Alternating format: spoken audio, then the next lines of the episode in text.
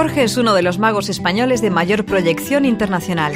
Su interés por este mundo le viene desde pequeño. Consciente de que es capaz de que aparezcan y desaparezcan cosas, se despojó de su primer apellido y al segundo le puso una doble S. Con seis años miraba al programa de televisión Magia Potagia de Juan Tamariz. Con 13 cobraría sus primeras 30.000 pesetas. Tiene el honor de que David Copperfield le haya comprado un truco. Madrileño, cuenta con más de 20 años en la profesión, en los que ha demostrado que también la magia puede ser solidaria. Es más de pagar con tarjeta. Le apasiona lo que hace y eso tiene una ventaja. Nunca tiene la sensación de estar trabajando. Jorge es un tramposo honrado y por eso la sonrisa no desaparece en ningún momento de su cara. Tampoco de quien le acompaña, Almudena. Ella dejó la gimnasia rítmica como quien rompe con un novio al que has querido con todo el alma lo hizo entre lágrimas, en sus cuartas Olimpiadas besando un corazón que había dibujado con la cinta sobre el tapiz. Almudena y Jorge tienen la misma edad, nacieron en 1980. Entonces un litro de gasolina costaba 54 pesetas. Todo ha cambiado mucho. Ahora juntos suman más de 170.000 seguidores en esa ventana llamada Twitter. Ninguno de los dos sabe estar quieto, Jorge con sus manos, Almudena con su tenacidad. Hoy, estos dos jóvenes hablan sin tapujos de lo que les rodea. Diálogos. Jorge Blas y Almudena Cid. Cope. Estar informado. Wow. Wow, Almudena. Estamos aquí. El 80, ¿eh? Qué buena cosecha, ¿eh? El 80, maravilloso. Gran cosecha y nos ha traído aquí. Y estamos en, con dos micrófonos hablando y, y con unos minutos por delante. Esto... Nos podría pasar en un avión, nos podría pasar en un camerino, pero nos pasa aquí en la radio. En la radio, sí. Dicen como un café, eh, ¿cómo nos lo han definido antes? Es como un café eh, sonoro. Un café sonoro, precioso. Pues vamos a hablar de cosas, ¿no? Sí, ya que nos han traído a esto. no, me ha gustado eh, esta, esta cosa que tenemos los dos, que ven los demás en nosotros. La, esta cosa risueña que tenemos. Y, y pensando un poco en el por qué puede ser, eh, es como que siempre hemos trabajado hacia el exterior, ¿no? Para los demás y como que nuestra función ha sido siempre gustar a los demás.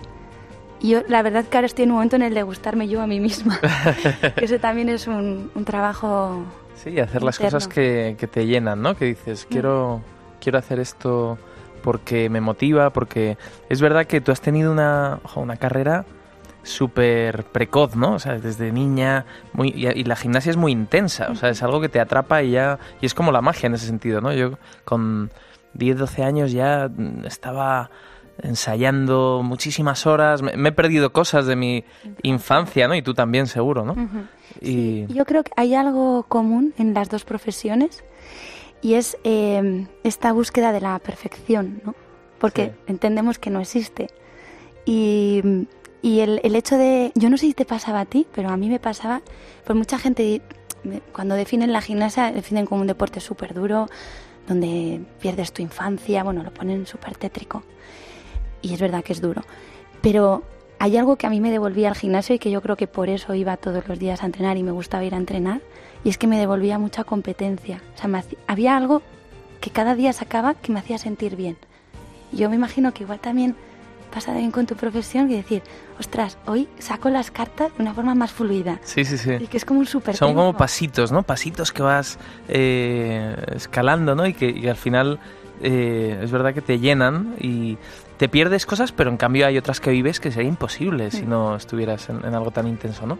Y en mi caso lo que más me atrapó fue ver lo que generaba en la gente. O sea, cuando tú haces un juego de magia y, de repente la gente se asombra, te mira, wow, ese momento, lo que genera un pequeño truco en, alguien que, que, le ilusionas, le dejas con la boca abierta. A mí es lo que más me gustó de niño y eh, se ha ido transformando mucho, no ha sido eh, no ha sido siempre fácil porque, claro, aprendes un juego, lo haces y, y la, normalmente cuando eres pequeño lo que quieres es explicar cómo lo has hecho. Entonces, Ay, mira, mira, esto se hace así. Y, no, y lo haces al principio y te das cuenta la decepción que causa, ¿no? Claro. A mi hermano primero, a mis ah, pero entonces qué tontería, esto, pues vaya, ¿no? Y ahí aprendes que el valor de cuidar los secretos, ¿no? Tienes que guardar los secretos no por ti, sino por, por ellos, porque les haces infelices si les cuentas cómo, ¿no? Y, pero sí, la verdad es que mucho, mucho tiempo de ensayo, muchos años y te pierdes cosas, pero como decíamos, ganas otras, ¿no? Eh, ¿tú, ¿Tú qué has ganado? ¿Qué, qué cosa te llevas de, de tu infancia, eh, adolescencia, ¿no? Pues hay, una, hay un punto que es diferente a- al, al que tú igual has, o el que vives con, con la magia, porque eh, la gimnasta cuando, cuando sale al tapiz intenta eh, pues hacer su mejor ejercicio del entrenamiento. O sea, lo que hace como entre bambalinas Sí. y intenta trasladar eso, que en eso es igual que seguramente en la magia. Pero es como, yo, o sea, actuaba, sí, sabiendo que había un público y que tenía que, que gustar, pero era como que primero tenía que gustar al entrenador, que es el que está atrás. Yo he vivido muchos años con la idea de querer gustar más a mi entrenador o a mí, Sí, sí. o al menos sentirme satisfecha. Y luego te dabas cuenta que eso repercutía en que un público se ponía en pie o que muchos espectadores desde casa veían tu trabajo y, y alucinaban con tu trabajo. Pero principalmente era como algo chiquitito. Era Tenías como, ahí presión. como- era como más para la gente que está en el gimnasio en el día a día en mi, Mm. en mi entorno. Y luego, con respecto a lo que me preguntas de, de mi infancia, sí que es verdad que pues no he hecho, mira, me pasaba una cosa muy graciosa, bueno, no tan graciosa, porque lo pasaba mal, pero eh, mis compañeras de clase quedaban para, para ir a, a los cumpleaños y claro, yo entrenaba todas las tardes, desde las 6 de la tarde hasta las 10, incluso a veces hasta las 11 de la noche. Y entonces cuando volví a clase al día siguiente, todas estaban hablando del cumpleaños tan guay que habían pasado y yo como me sentía súper excluida de, del grupo de chicas. Entonces me iba a jugar al fútbol con los chicos. entonces he tenido más amigos que amigas. De hecho, cuando he reflexionado un poco sobre las personas importantes en mi infancia, encuentro más hombres que, que mujeres. Qué bueno. Bueno, pues eso pasó hace años y ahora Sí. estamos aquí. Sí, Ahora el está- presente. hacemos un, así un viaje en el tiempo y estamos en 2017 ya. Sí. Y, jo, Bueno, tú sigues en activo en tu profesión y yo Sí, ya bueno, no. no. Y tú, de alguna forma sí, porque, vamos, no paramos de hacer shows, ¿eh? Sí, esto, ah, mira, cuando me dijeron lo del encuentro entre nosotros, digo, mira qué bien. Porque al menos, joder, sé quién está aquí al lado mío, ¿sabes? Claro, claro. Pero me, me- me encantó esta, esta fusión de gimnasia y magia. Yo recuerdo, nos unió un programa de televisión que, que hicimos que no tuvo mucho éxito, pero bueno, lo pasamos bien y Sí. lo disfrutamos. Y, y luego yo recuerdo en una gala de la Academia de la Televisión que estaba Cristian y me dice, Almu te quiere proponer algo. Y yo dije, ah, qué guay. Pues, y de repente nos juntamos y, y, y- y fue fantástico esa propuesta porque, porque fíjate qué cosita, qué inicio, pero llevamos ya muchos años, ¿eh? Haciendo cosas chulísimas, originales, que, que A ver, a la gente alucinada. Claro, es que yo te miro a ti y digo, la única persona que puede hacer algo que yo no he podido hacer nunca en gimnasia eres tú. Digo, a ver, yo quiero eh, lanzar la cinta y que en el aire se convierta en confeti. Digo, ¿quién puede hacer eso? Pues Jorge Blas. Digo, entonces era como que eres el, el- el realizador de sueños, de cosas imposibles. Entonces eh, es fantástico porque yo sigo alucinando con, con tu trabajo. De hecho, hay una cosa muy bonita que me pasó la última vez que fui a ver, eh, no Palabra de Mago, pero, pero sí cuando haces este encuentro de reunir a, El festival al, Festival de los Grandes. Magos. En la última vez esta eh, hiciste pues eh, como que la historia iba un poco más en torno al origen de la magia. Que ha sido un poco como, como ha ocurrido un poco con Eurovisión, que el ganador ha ido como a lo más pequeño. Ajá.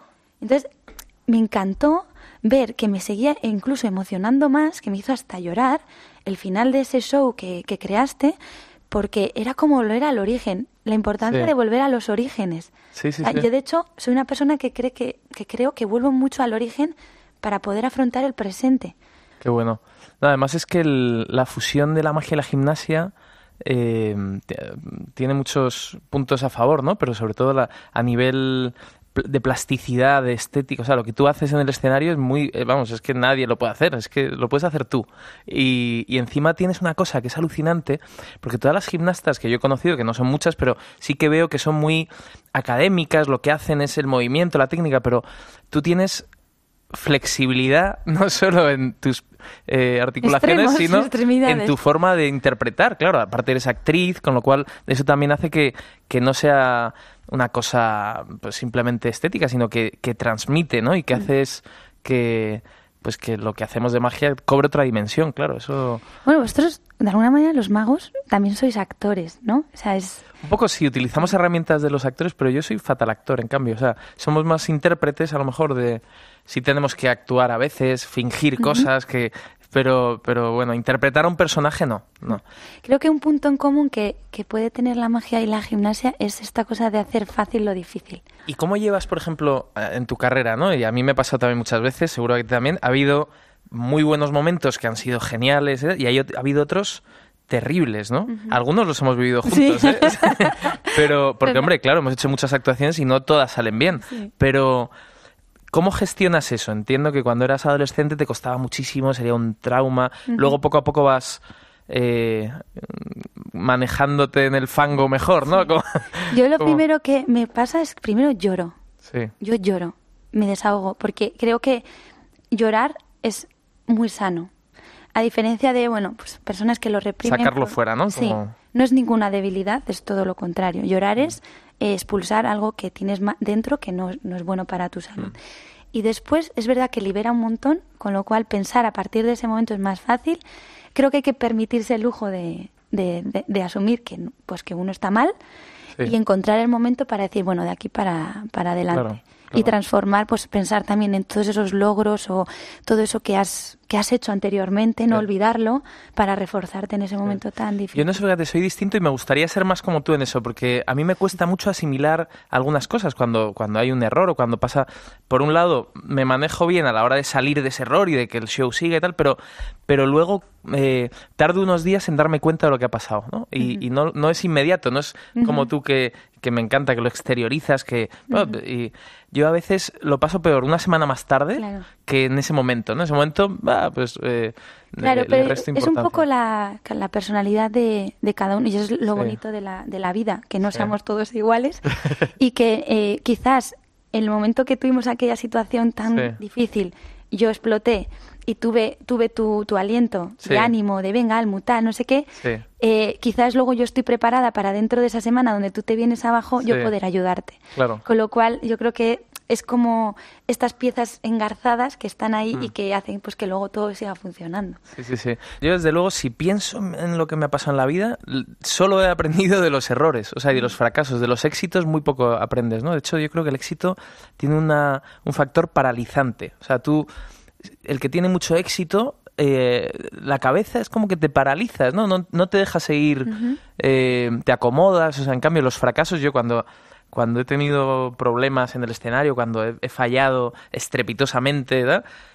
desde luego es donde más he aprendido y lo que más me ha hecho luego poder eh, seguir construyendo para arriba, es lo que dices, ¿no? No. Hay que fallar mejor, yo creo que hay que aprender a fallar. ¿No fallar crees que, que tiene que ver también con que el fallo lo que te hace es meterte para dentro de ti?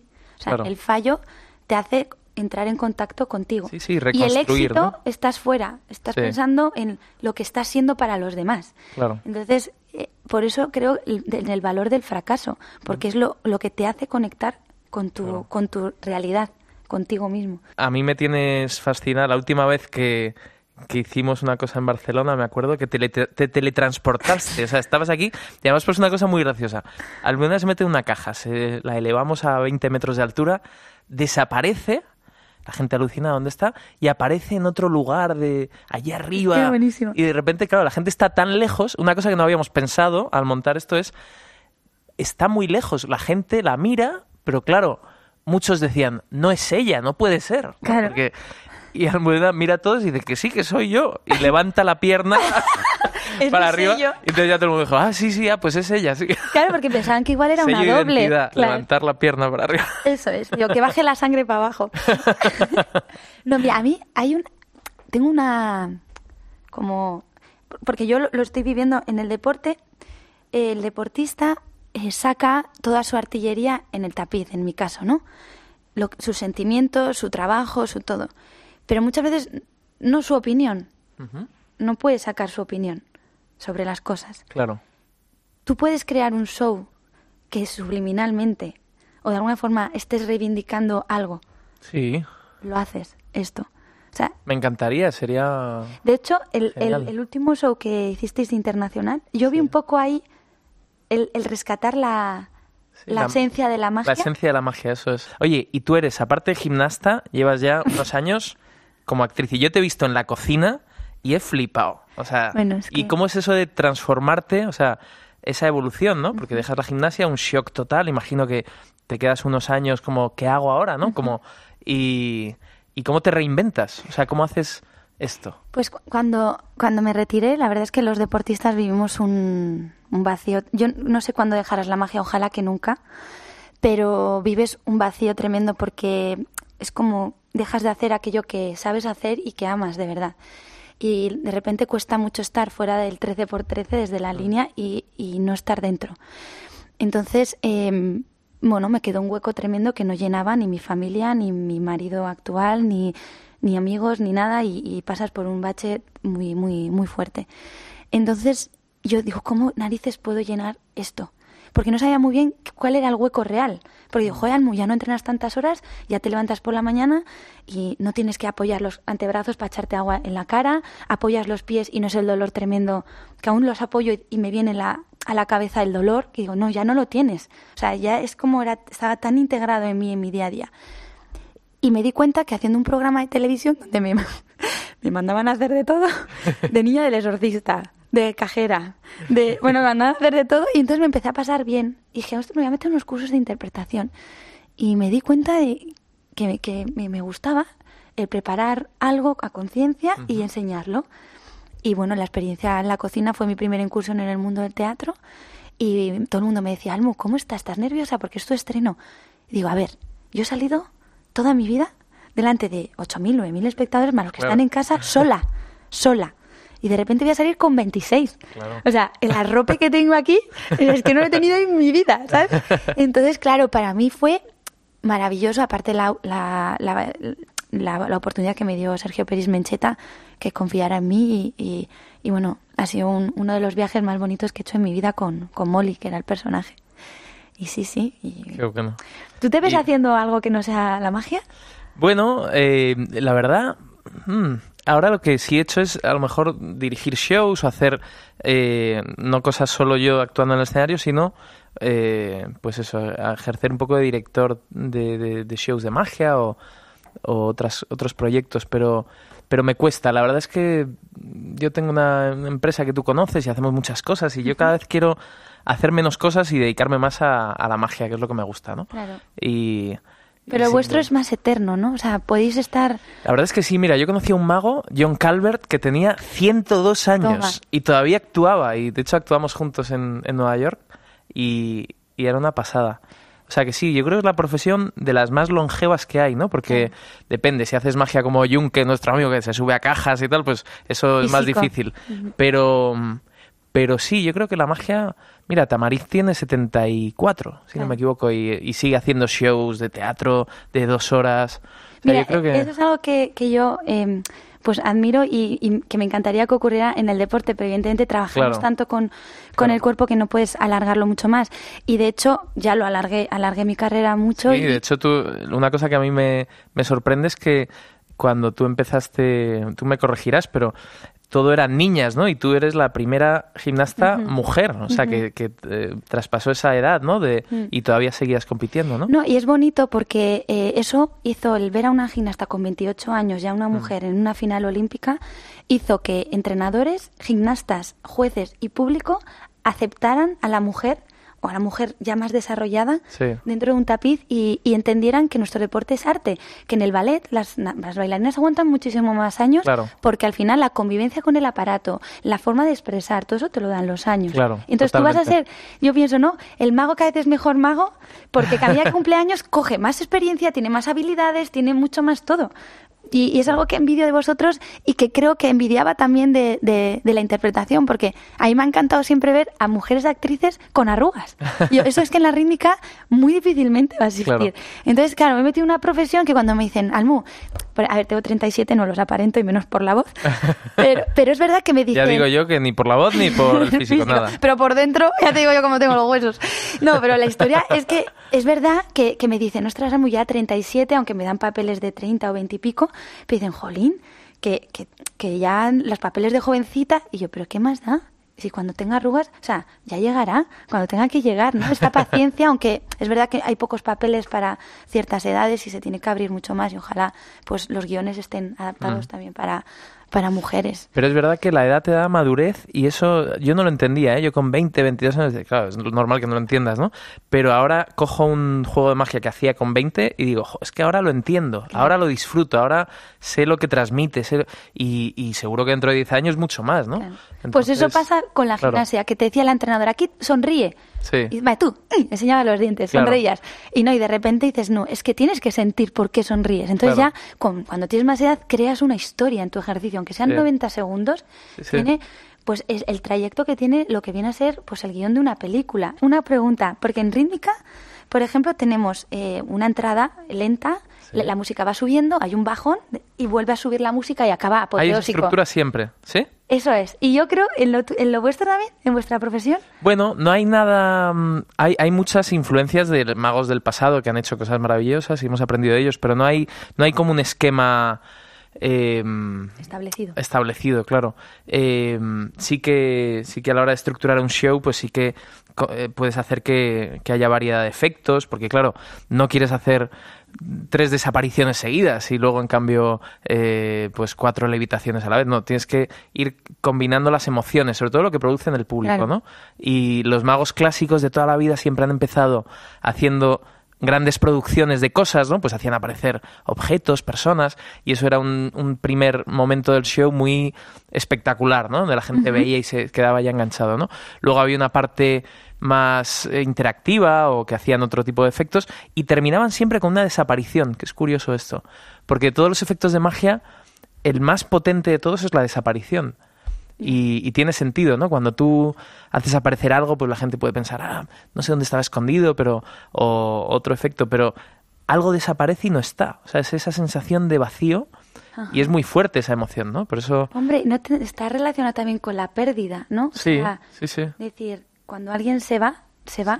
Y esta cosa de ¿Y a dónde? Y no está, claro. Entonces ese, esa emoción era la que siempre cerraba los shows. Desaparecerá un elefante, ponía Houdini en sus carteles, o, o haremos la princesa que vuela y desaparece. Yo, de hecho, ahora si pienso en mis shows, el que hago ahora mismo Palabra de Mago, la verdad es que guarda ese esquema. No, no ha sido premeditado, pero sí que empiezo con muchas apariciones y termino con una levitación y una desaparición de una persona. Y lo que sí? coinciden es que los dos dejamos, en, nuestra estructura de gimnasia, dejamos lo mejor para el final. Sí. Porque en, gimnasia el último lanzamiento, el es último el riesgo, final. ¿eh? Claro, que es el, más arriesgado, realmente. Porque es donde la gimnasta puede perder aparato o el elefante no desaparece. Claro. que a veces ha pasado. Oye, y, y, todo, y los libros que has escrito Olimpia ahora, eh, llevas ya...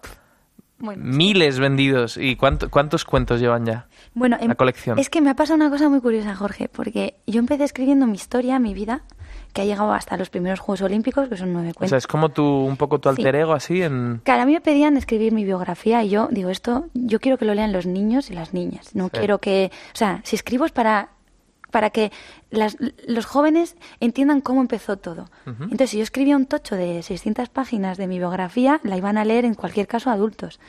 Y los jóvenes, en esa terminología, pues yo no sé si lo iban a entender. Entonces se me ocurrió esto de los cuentos, una gran idea, porque ahora mismo hay muchas niñas y niños leyendo con su cuentito en la mesita de noche, en sus mochilas del entreno, entre una competición en el descanso en las gradas. O sea, es una, una estampa preciosa. Pero tenía una deuda pendiente porque en esa colección yo no podía hablar de las jueces. No me salía a hablar de las jueces. Sí. ¿Y qué pasa con las jueces? Cuéntanos. No, a ver, eh, yo siempre digo, en nuestro deporte no hay dopaje. Ha existido algún caso de dopaje, de hecho, de una campeona del mundo y su campeona del mundo, de unos diuréticos, pero porque enmascaran otras sustancias, pero no... Y el dopaje haría bien, porque al final es destreza y habilidad, ¿no? ¿no? No es tanto... Es como si tú te dopas antes de salir a un escenario y descontrolas, o sea, no te permite controlar bien tu, Tienes que estar muy presente, ¿no? O sea, no es de velocidad, no es de fuerza, no es de... Es de, de muchas cosas a la vez, ¿no? De, de tener un trabajo como muy psicológico, estar muy bien preparado. Atención, ¿no? Sí. Entonces, eh, siempre he dicho que nuestro dopaje son las jueces. O sea, desgraciadamente es nuestro nuestro talón, ¿no? O sea, es nuestro nuestro nuestro problema en nuestra disciplina porque es un deporte muy subjetivo donde puntuar es como, quién puntúa que es que es mejor que mejor mago es de, que el otro. Claro. ¿Cómo mides el arte? ¿Quién, ¿Quién valora que un cuadro es más bonito que el otro? Muy difícil. Es que en el ballet, muchas veces he pensado, ojalá la rítmica fuera con el ballet, como el ballet, que la gente paga por entrar a ver un espectáculo. Sí. Entonces, eh, es nuestro, nuestro problema y nuestro, nuestro cáncer, realmente. Porque es lo que en un momento dado debilita al deportista porque no recibe la nota merecida y se han dado casos públicamente de, de, de escándalo. Entonces, cómo abordaba yo este tema para tranquilizar a las jóvenes y jóvenes, niños y niñas que, que sufren esto, decir, no entiendo por qué me han dado esta nota. Y, realmente el mensaje lo, puedo, lo he escrito en una trilogía y he tenido que convertir a Olimpia, que es el personaje, en superheroína para poder hablar de un tema tan complicado y tan complejo. Mm. Y para mí, al final, la, solución en todo esto, eh, puedan puntuarte mejor o pactar una nota o no, o hacer lo que tengan que hacer. Pero al final tu trabajo es tu trabajo y hay un público que es muy sabio. Y en la historia está como mucho público se ha levantado con algunas gimnastas, se han puesto en pie y han valorado su trabajo como realmente eh, tenía que haber sido valorado. Entonces, volvemos otra vez a lo mismo, a volver al interior nuestro, a saber, ¿has hecho tu buen ejercicio? Sí. ¿El, el que mejor podías haber hecho? Sí. Ese es tu premio. Pero al mm. final uno se tiene que premiar a uno mismo. Y, y un poco he podido vomitar en el buen sentido toda esta inquietud que tenía yo de decir cómo hacerles entender a los jovencitos que el mundo es así que muchas cosas no son como nos gustarían, pero que uno tiene que mantener su integridad, sus valores y ser fiel a un Y eso es genial, que en los cuentos de Olimpia hay, hay muchos valores que están ahí escondidos y que, y que cuando lo lees vas, vas reconociéndolo, y más si te, si te animas a aficionarte a la gimnasia, seas niño o niña, ¿no? Y, y que, que puedas descubrir esas píldoras de sabiduría, ¿no? Que te han dado los años, que al final las experimentabas, sufrido. Claro, al final poderles resumir una reflexión que yo tardé 10 años en un cuento, mm. es que ojalá me hubiera pasado a mí tener esos cuentos. O sea, al final uno no deja de hacer algo porque a él le hubiese gustado haberlo tenido, ¿no? Y, y, y, al final ha sido un, es un regalo realmente para, para ellos. De hecho, tú has podido vivir lo que se vive en el Euskal Gym. Totalmente. Y me emociona ver a todas las niñas que vienen con su libro con, y, es, es, increíble. O sea, y, lo que... y, lo, y lo que alucinaron con, con, las magias que hicimos, porque algo muy bonito que, que, hicimos juntos y que creo que ha sido el mejor show que hemos hecho juntos. Ha sido cuando yo, Jorge, por favor, tenemos que hacer magia con nuestros, con los aparatos de rítmica, con la cuerda, el aro, la pelota, las mazas, la cinta. Sí y tú creaste unas magias que igual son adaptadas de ya magias que ya habías hecho, pero que las niñas vieran como una cuerda que mide de sobaco a sobaco pisándola, kilométrica, de más de seis metros, que una pelota saliera de un plotter, que de repente hicieras aparecer la segunda maza a la pareja de la, de la otra maza, que de repente aquello para es que a veces no sabemos lo que y lo que va a generar en esas niñas, porque es verdad que, que eso también les abre un mundo, ¿no? Que Mm, que, se sale un poco de, la, de, lo académico de la gimnasia, pero que, en el futuro yo creo que, va a haber una evolución, ¿no? O sea, que, ¿Tú cómo ves el futuro de la gimnasia? ¿Cómo, yo lo pienso mucho en la magia, digo, ¿cómo será la magia dentro de 20 años? O, sea, pues creo que va a ir un poco, no para atrás, sino que vaya, no, que va a ir en decadencia, no. Pero mira, lo estoy viendo en los mayots. Sí. Es algo muy curioso porque es un producto, es un, un artículo, un... Em, un maillot al principio eran negros, blancos, eran súper sobrios, eran de un solo color, no podías llevar ni oro, ni plata, ni bronce, porque estabas como llamando al triunfo y no te lo permitían. luego permitieron los colores, eh, la combinación de colores, después pudieron, pudimos introducir las falditas, las lentejuelas, después los Swarovskis y tu papá, y ahora ya todas las flecos, plumas, ya le meten de todo a los maillots. Y ahora el maillot que llama la atención es el sobrio es el que vuelve a un color liso, el que le ponen esvaroskis bien colocaditos. Volvemos a la elegancia, a, lo simple. y sí, creo sí. que está pasando en muchas cosas, porque no es casualidad que uno de repente diga, tengo que desconectar y te vayas al mar, o te vayas a la montaña, o te Mm. Vayas a lugares donde hay silencio. Es que al final, no sé, yo estoy igual un momento súper zen de mi vida, pero es como, como, ostras, que nos estamos olvidando de, de, Sí, de lo importante. de lo importante de la vida. sí. Una Cierto. conversación Es verdad, café sonoro. Eso no me ha encantado del café sonoro. Estamos bebiendo agua, pero bueno, como si fuera un café. Pues sí, no, la verdad es que en, en los mundos artísticos, artísticos que vivimos hay, hay mucha cosa. A mí me encantó una definición que me regaló Tamariz sobre arte. No, no es una definición porque es muy difícil. ¿Qué es arte? ¿no? Tú haces arte, yo hago otro tipo de arte escénico, pero Juan me decía, claro, definir arte no se puede, es muy difícil. ¿Qué, qué es el arte? Es, es complicado. Pero te puedo decir que es lo contrario de arte. Y dije, ah, ¿y cómo, cómo es lo contrario de arte? Dice, sí, es fácil. Digo, pero ¿cómo que es fácil? Sí, sí, es fácil. Lo contrario de arte es fácil.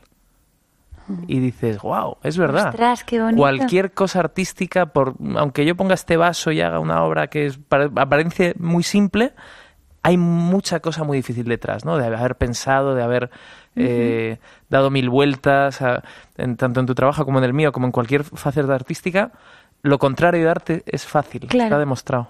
Sí, porque cuando una gimnasta gusta es porque eh, te hace disfrutar Claro. o te provoca. ¿No? El sí. arte también es Y algo... cualquier cosa que haga, seguro que es muy difícil. O sea, si de verdad tiene un valor artístico, es porque ha sido muy, Muy difícil.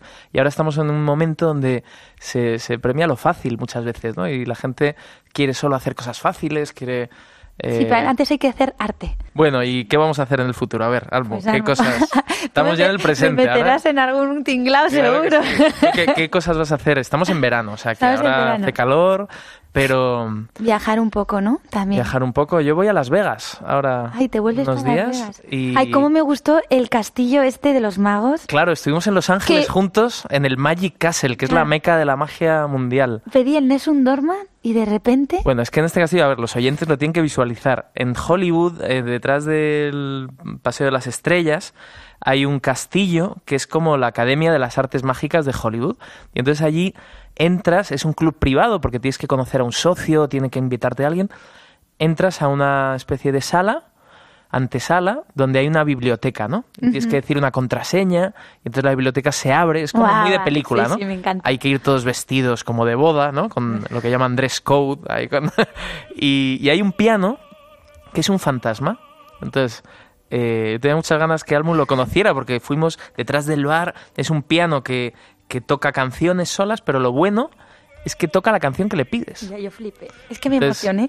Dije, Almu, piensa la canción que te dé la gana. Claro, y el Nessun Dorma es la música con la que yo me retiré y con, bueno, es que yo escucho esa música y, y me remueve un montón porque es un momento único el que yo Claro. viví con esa música. Y cuando le dijimos, Irma, el fantasma se llama Irma, ¿puedes tocar? Es un dorma y hizo, empezó a tocar y la cara de Almu era un poema. Fue magia con mayúsculas.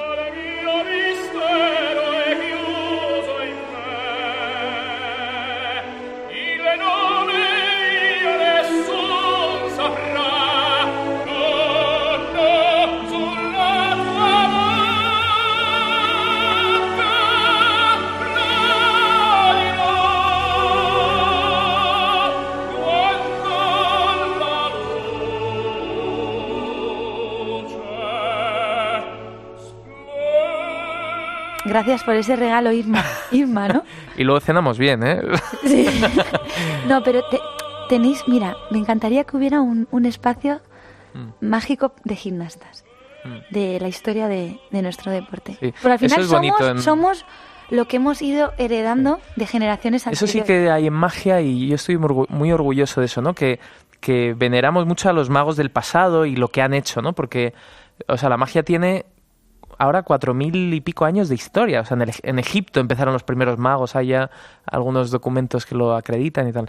Pero mm, todo lo que ha pasado en la Edad Media, todo lo que ha pasado en el siglo XIX, o sea, hay tantos magos que han creado cosas tan chulas y todavía seguimos los magos actuales aprovechándonos de, su trabajo, de esas ideas, de lo que han escrito en libros.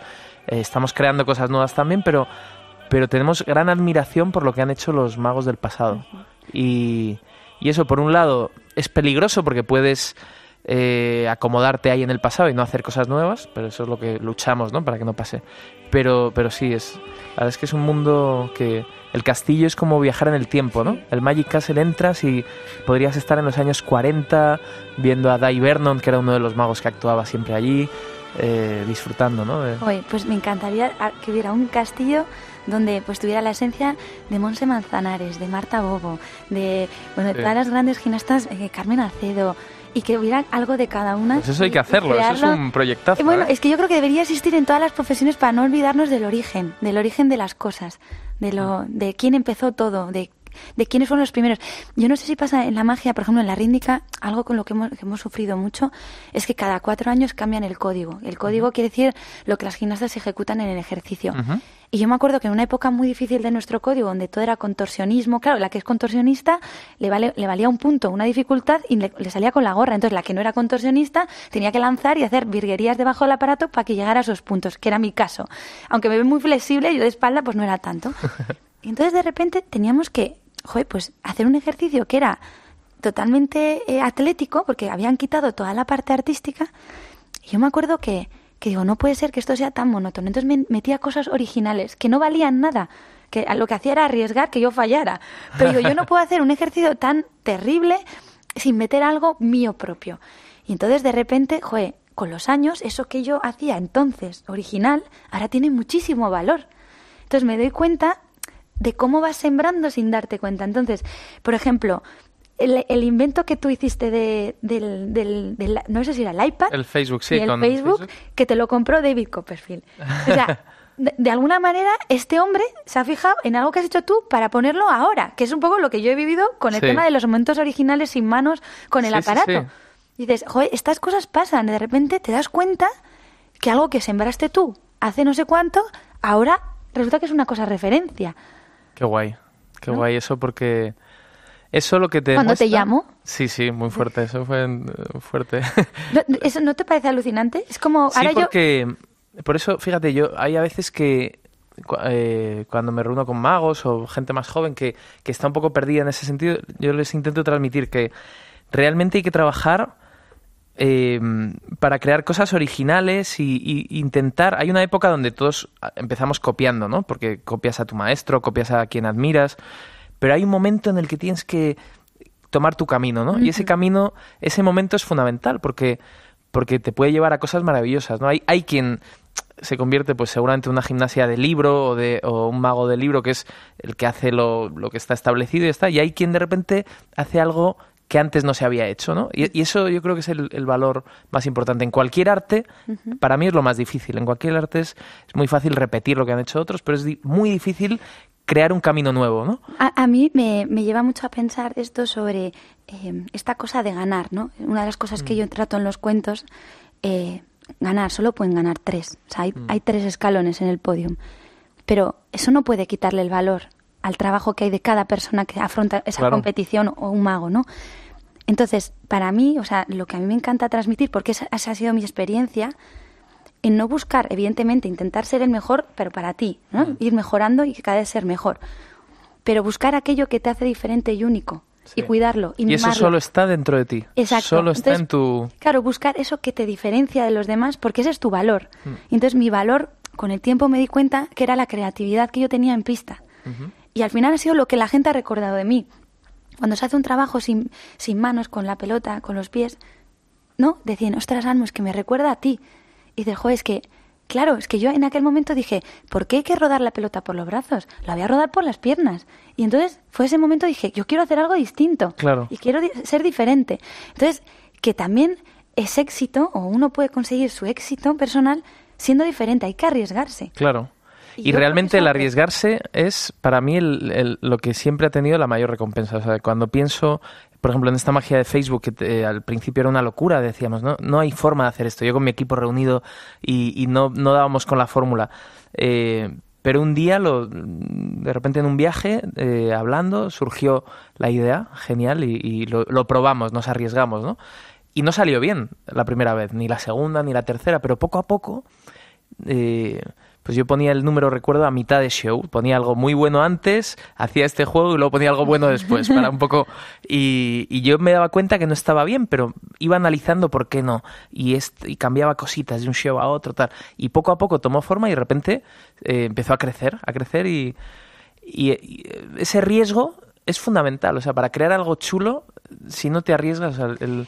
Y es Y que- lo malo es que hay gente muchas veces que tiene miedo a equivocarse, ¿no? y, y desde el colegio ya nos enseñan, eh, oye, no, no te equivoques, hay que premiar el error, mm, o sea, eh, perdón, castigar el error, premiar el éxito. Y no, yo creo que para ser creativo hay que no tener miedo a equivocarte, o sea, es la única forma. Tienes que fallar, tienes que equivocarte y en los mejores errores están los mejores éxitos al final, ¿no? Y escucharse uno, es decir, eh, la intuición. Claro. O sea, la intuición viene de algo que ya tienes dentro y dices, algo me está diciendo que tengo que ir por aquí. Claro. Y sigues por ahí, por ahí y al final, pum, sale. ¿no? Sí. No, no tener miedo a eso, al intento y a seguir un poco lo que te está pidiendo Claro. tu, tu cuerpo, tu mente, ¿no? Y, Sí. Y es verdad que cada vez es más difícil porque eh, cuando empiezas y no tienes repercusión, pero ahora si tú haces algo, cada vez es más difícil arriesgarte, Sí. ¿no? Porque estás más expuesta. En mi caso también me pasa que... Y, y eso a veces da vértigo, pero no, hay que vencer eso y decir, oye, voy a hacer una obra de teatro, la cocina, voy a escribir un libro, voy a- o sea, hay que, hay que reinventarse porque es la única manera de, primero, ser feliz, ¿no? Hacer lo que te mueve por dentro, lo que dices, esto es que lo, lo quiero hacer, ¿no? A mí me pasaba algo que en España, no sé si es en España, ¿eh? pero bueno, yo veo, por ejemplo, una Jennifer López, canta, baila, es, es modelo, es diseñadora, eh, ha hecho mil cosas. Entonces yo cuando terminé mi carrera y decidí ser actriz, al principio era, hombre, esta es la gimnasta, esta cómo va a ser actriz. Luego escribo los cuentos, nada, esta cómo va a poder contar, ¿vale? Puede contar mm, su vida, pero cuentos infantiles cada cosa que he ido haciendo he encontrado siempre un- un- una avalancha ¿no? de, crítica, de decir, ¿cómo puede ser? Y es que está todo engarzado, todo Sí. está junto. Sí, o sea, mi vida deportiva no ha dejado de ser una persona dedicada exclusivamente a un deporte artístico donde Mm. expresaba a un público con el movimiento sin palabras. La interpretación es con el cuerpo y con las palabras, o igual no, depende del personaje que te toque. Eh, en los libros al final estoy volcando mi experiencia y mi vida, que la tengo más que meditada y, Claro. removida por dentro. O sea, al final no dejan de ser cosas que tienen que ver. Sí, sí. Y- Y, es la ¿y por qué persona la que, la barrera? que une todo, todo ese... La, la multidisciplina Sí. no está bien vista y eso es un error. Y es una cosa que en España nos pasa y yo sufro mucho a veces cuando, cuando critican de repente, pues eso, a alguien que... eh, Aquí eh, somos muy de etiquetas, ¿no? Y es algo complejo.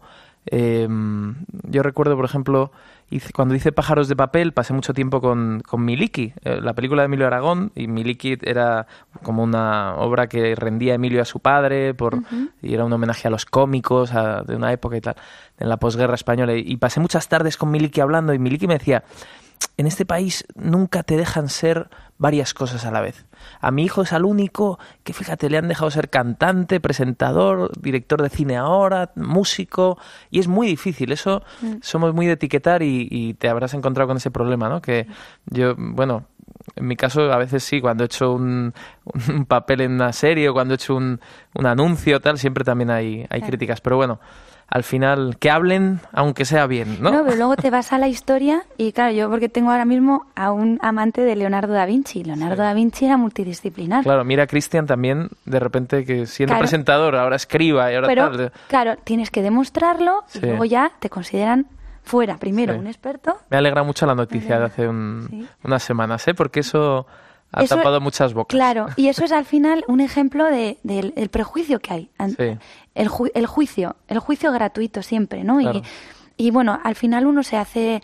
Por eso uno tiene que estar Mm. muy, muy fuerte con uno mismo, creer en uno mismo o Sí. valorar lo que hace uno, Sí. porque es verdad que estamos en un momento donde estás muy expuesto y que tienes al alcance, ¿no? El que te llegue Sí. todo. Es que claro, vivíamos en una época donde mm, opinábamos entre nosotros, en cada uno en su casa, entre amigos, y ahora de repente esa opinión que era privada, que era de repente, claro, se ha abierto a las redes sociales, todo el mundo puede hablar lo que quiera, donde quiera, y es maravilloso porque es libertad de expresión.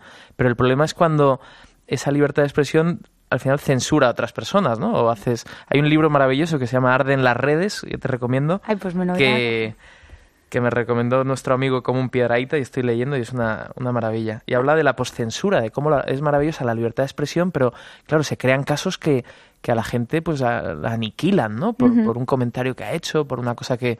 Y, y la libertad de expresión es para todos, ¿no? Black Mirror es Black una Mirror, serie- sí, la serie es No, de hecho, eh, a mí me pasó una, una, una experiencia con, con el teatro, eh, el Twitter, te llega todo Mm. en Twitter, y claro, yo me estrenaba en el Centro Dramático Nacional, y me llegó un tuit de una persona que luego entré en el, en el perfil y era un actor, Mm.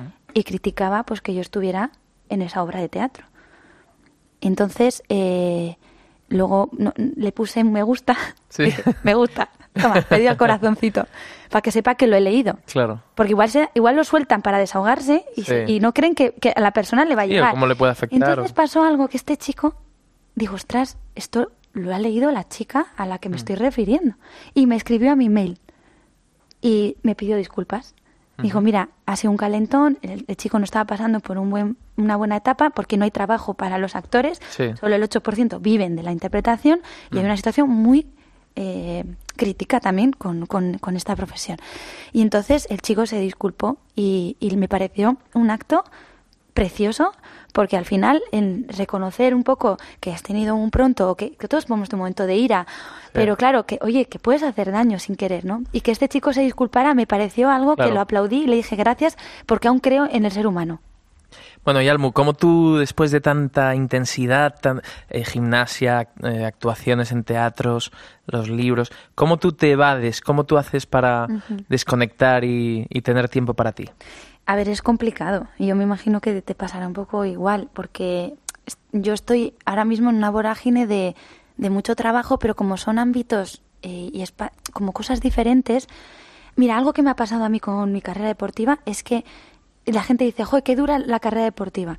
Ya, pero yo era una cosa, sabía decir que no muy fácilmente. Mm. Y tenías tus horarios y tu esquema muy bien organizado. Yo llegaba y tenía un plan, una planificación que cumplir. Claro. Y ahora soy yo la que tiene que planificarse. Claro, Con- eres tu propia jefa, lo cual es terrible es claro. veces. Entonces, ¿qué pasa? Que como tengo varios frentes abiertos profesionales, gestionar eso a mí, de Mm. verdad, ha habido momentos donde mi salud se ha visto eh, un poco azotada.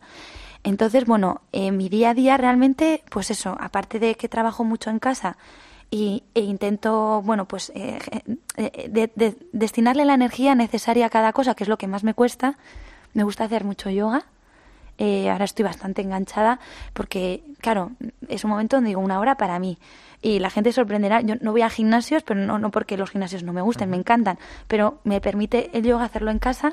eh, me conecto a internet y lo hago online. Qué guay. O sea, realmente es una hora online de mi casa y me ayuda muchísimo. Luego viajar. Me ayuda un montón viajar. Y de hecho, Cristian y yo nos gusta ir mucho fuera porque a él, sobre todo a él, a mí también me conocen, pero no, no, lo, no lo que a él. Y, y, claro, pues poder estar en un espacio donde no te estén interrumpiendo, pero no por nada, sino porque Sí. quieres desconectar y prefieres irte fuera. Entonces, siempre estamos deseando que llegue tal fecha porque nos vamos a. Sí. Entonces, eh, es un- una, una asignatura pendiente el saber desconectar bien, bien, bien en mi día a Sí. día. Y busco mis huequecitos. De vez en cuando salgo a cenar, pero vamos, que no tengo eh, grandes aficiones más que la de pues mi yoguita, mis cenitas Claro. y mis amigos que vienen los fines de semana. Unos juegan a la play, las chicas jugamos a lo nuestro y de vez en cuando nos unimos a las charlas. Pero vamos, que es súper sencilla nuestra vida. Qué bueno, qué bueno. ¿Tú cómo te consigues evadir Pues para mí muy difícil también, pero yo creo que lo que sí que te da la edad un poco es, y la edad ya ves tú, ¿eh? que somos del Oe. 80, ¿verdad? no nos pongas de viejillos. No, pero a, a valorar mucho el tiempo y algo que antes tardabas a lo mejor muchas horas, ahora lo consigues hacer en menos tiempo, optimizas mejor, ¿no? Claro. Y es una batalla, no es fácil, ¿no? Pero, pero sí que consigues, o por ejemplo cuando voy a hacer un show, pues antes me quedaba a dormir, pero no, ahora cojo y vuelvo a casa, ¿no? Y Claro. duermo en casa. Tengo también a Max que tiene cinco años y, y tira mucho también, a mí me encanta estar con él y, y estoy en situaciones donde a lo mejor otros padres no podrían estar, ¿no? A lo mejor otros padres no podrían recogerle por la tarde a primera hora, pero en, en cambio, pues yo el fin de semana a lo mejor estoy fuera, pero, o sea, yo creo que es una vida distinta, pero, pero lo llevamos bien y, y sobre todo quiero estar cada vez más tiempo pues eh, con mi familia, más tranquilo, más eh, poco a poco, ¿no? Es verdad que es difícil, a veces hay semanas que actúo en cinco ciudades en la misma semana y dices, es que es imposible, ¿no? No puedes, o pasas por casa unas horas y te vuelves a ir, ¿no? Pero... mm, pero sí, me gusta correr también, me gusta eh, disfrutar, porque además cuando corro, luego vuelvo, mientras corro voy pensando, ¿eh? Esto también. Y- bueno. Y, es verdad que el deporte he descubierto que te activa neuronas, que, o sea, tú estás corriendo y una idea que, que a lo mejor sentado en tu casa no evolucionarías corriendo, no sé qué química se activa. Pues tiene su lógica porque a mí conduciendo Sí. eh, me, me surgen muchas cosas creativas que luego sí. llevo a cabo. Y eh, creo que tiene que ver, esto habría que preguntarlo bien, pero eh, estamos en las onda- ondas beta, creo que son, Ajá. bueno, no lo sé muy, a ver si voy a liarla. Pero bueno, eh, estimulamos... Tranquila que ya está Twitter ahí ardiendo, ¿eh? No, pero el cerebro, el cerebro tiene, bueno, descarga, tiene Sí. un movimiento en el cual eh, es un momento muy idóneo Sí. para la el, el el movimiento repetido o lo, lo- Sí. lo que es eh, algo que no te supone pensar ¿Sí? hace que despierte la creatividad. Es verdad, a mí me pasa corriendo, que luego llego a casa y estoy eh, tengo que escribir todo lo que he pensado porque y luego en el en el AVE también me, me, me surge la creatividad de una forma, A mí recogiendo hojas. ¿sí? Mira, Pero cuando son distintas cosas eh, mecánicas, Sí, ¿eh? si haces cosas mecánicas, eh, tu mente, sí. A mí me, su- me surge la creatividad. y- Vamos a hablar con alguien experto en el cerebro guay. y que nos lo explique. Pues mira, vamos a irnos ahora, porque ya vamos a terminar, a correr y a recoger hojas. Yo creo que es el mejor plan para Estamos este cerca verano. del retiro, con lo cual podemos hacer ambas cosas. Madre Así que mía, oye, ¿no? ha Que le sido- quito el trabajo a, a las personas que están trabajando en ello. Oye, ha sido un gustazo, ¿eh? Joder, yo también. Porque así un café sonoro y hablar tranquilamente. Esto siempre estamos ensayando cosas rápido, o sea, nunca estamos Con tanta así calma. Calmados. Así que un gustazo. Gracias por tu sabiduría. Y gracias por ser como eres, que es para comerte. y gracias a los oyentes por aguantarnos, porque no, no ha sido fácil, seguro. Gracias. Diálogos. Jorge Blas. Almudena Cid. La próxima semana, Luis La Rodera y Chicote. Con 15 años empezaste tú en eso de la radio. con 15 años, 15. ¿Y cómo, cómo, cómo te dejan un micrófono con 15 años? Porque todo empezó como un tema social en el barrio en el que yo vivía en Zaragoza. O sea, como un tema social, me refiero, había una radio del barrio que se iba a poner en marcha, Sí. Las Fuentes, y, y justamente había eh, ese primer encuentro, esa primera charla, esa puesta en común con la gente que quería participar del proyecto, unos metros más allá de la, de la calle donde yo vivía. Diálogos. Cope. Estar informado.